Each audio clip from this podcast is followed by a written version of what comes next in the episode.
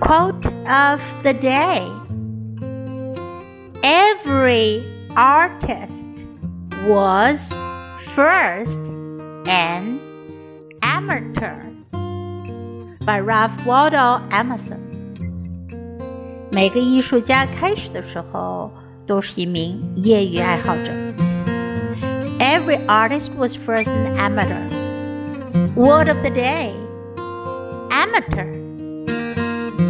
业爱好者，外行，amateur。